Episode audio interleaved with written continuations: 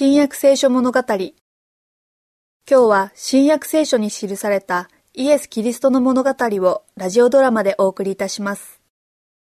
わ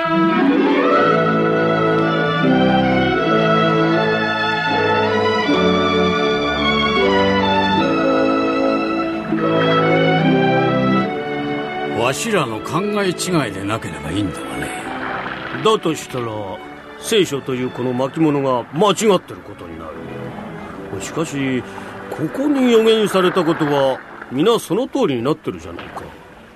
まるで歴史を先に書いてるみたいだ。一つだけ当たってないことがある。うん。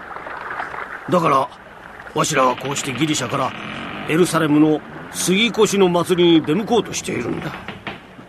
しきりと名前の出てくるそのお方が本当にダビデの子で救い主なのか確かめるためにな。その方は聖書に予言された通りの時に生まれて予言通りの場所で育ちなすった。だがとても栄光の王者とは見えないそうだ。しかしダビデにしても初めは王のようではなかった。羊飼いの少年がハープ弾きになりやがて追われる身となりだが後に彼はイスラエルの最大の王の一人になったじゃないか。もしイエス様がそんな風だったら王になるチャンスは十分あるだろう。ところが違うんだ。あの方は控えめで優しくて決して偉そうな顔はなさらない。でも民衆はあの方をとても慕っているじゃないか。民衆ってものは当てにならないさ。一晩で変わるからね。王になるのなら必要なのは指導者たちや立法学者やパリサイ人らの指示を取り付けることだ。ところがギリシャで聞いた知らせではその正反対なんだな。イエス様は彼らに憎まれて死刑にされようとさえしている。反乱を起こせばいいじゃないか。そういう方じゃないんだ。あの方は破壊のためではなく再建のために来たのだ。とご自身でおっしゃってるんだから。それじゃあ聖書は真実じゃないことになるな。真実だとしたらさっぱり理屈が合わんよ。だからこそわしらはわざわざギリシャからエルサレムまで出かけようとしているんじゃないか。直接お目にかかってお話を聞くために。あの方は学者らが束になってもかなわないほど聖書を知り尽くしていなさるそうだ。ま向こうへ着けば何もかもわかるだろう。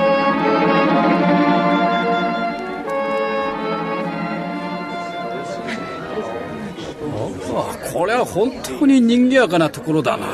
この季節にはエルサレムはいつもこうだよ。それにしてもこんなに大勢の人がいるとは思わなかった。うん普段はこれほどじゃないだろうね。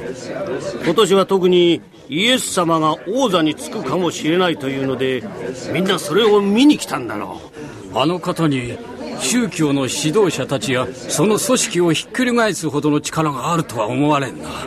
それにローマの力を何とかしようなんて向こう水な国があるわけないし。イエス様に会えばわかるさ。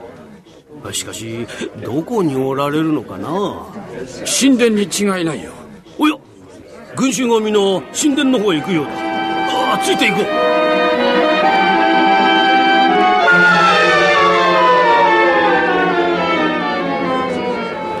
なんて見事な神殿だろう。話には聞いていたが息を飲むような美しさだ。空高くそびえ立ってさながら人々を誠の生きた神の身元に導くかのようだ。この神殿がイスラエルの誇りだというのも不思議はない。純白の大理石の壁黄金をいただく柱。金銀でできたこの飾りのブドウ鶴は青々とした葉とたっぷりしたブドウの房をつけて光り輝く柱の周りに絶妙な形で巻きつけられている。その輝きは天国の栄光を借りてきたようだ。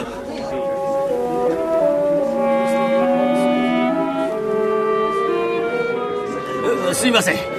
イエス様がどこにおられるかご存知だと伺ったのですが。ええ知ってますが。お会いになりたいのですか？どうかお願いします私たちはギリシャからはるばるお目にかかりに来たギリシャ人です。イエス様はどこにおられるのでしょうか？こちらへどうぞ。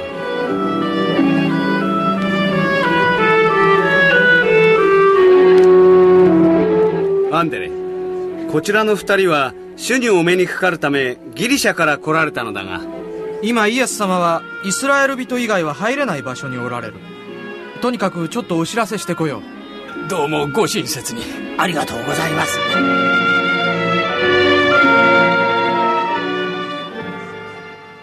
ダビデの子イスラエルの王にホサナあなた方は私をダビデの子と思うのか？ユダヤの聖書によりますと、あなたはこの世に来たるべきお方です。預言者たちの語った大きな出来事は、まさに起きようとしている。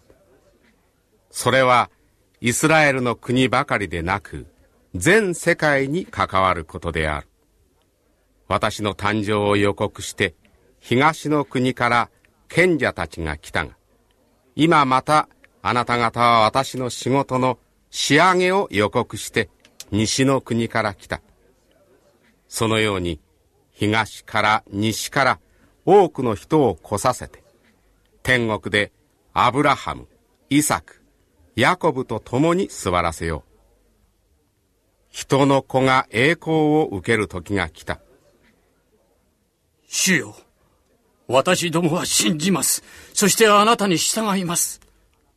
私についてくると、あなた方の思いもかけない場所に私がいるのを見るであろう私は盗賊と人殺しの脇に並べられ人々は私を殺すであろう。主よ永遠に輝く光であるあなたが死ぬなどということがどうしてありえましょう？よくよくあなた方に言っておく。一粒の麦が地に落ちて死ななければそれはただ一粒のままである。しかしもし死んだなら豊かに実を結ぶようになる自分の命を愛する者はそれを失いこの世で自分の命を憎む者はそれを保って永遠の命に至るであろう。不思議な雲が主の体を包むようだ。父よ皆が崇められますように。雲から一筋の光が差してイエス様を取り囲んでいる私はすでに栄光を表した。そしてさらにそれを表すであろう。ああ神だ天使の声だ。天使の声だ。雷雷今のはイエス様の天にいます父。神の御声だった。誠に、あなた様は神の御子、全宇宙の主であらせられます。この声があったのは、私のためではなく、あなた方のためである。今は、この世が裁かれる時である。今こそ、この世の君は、追い出されるであろう。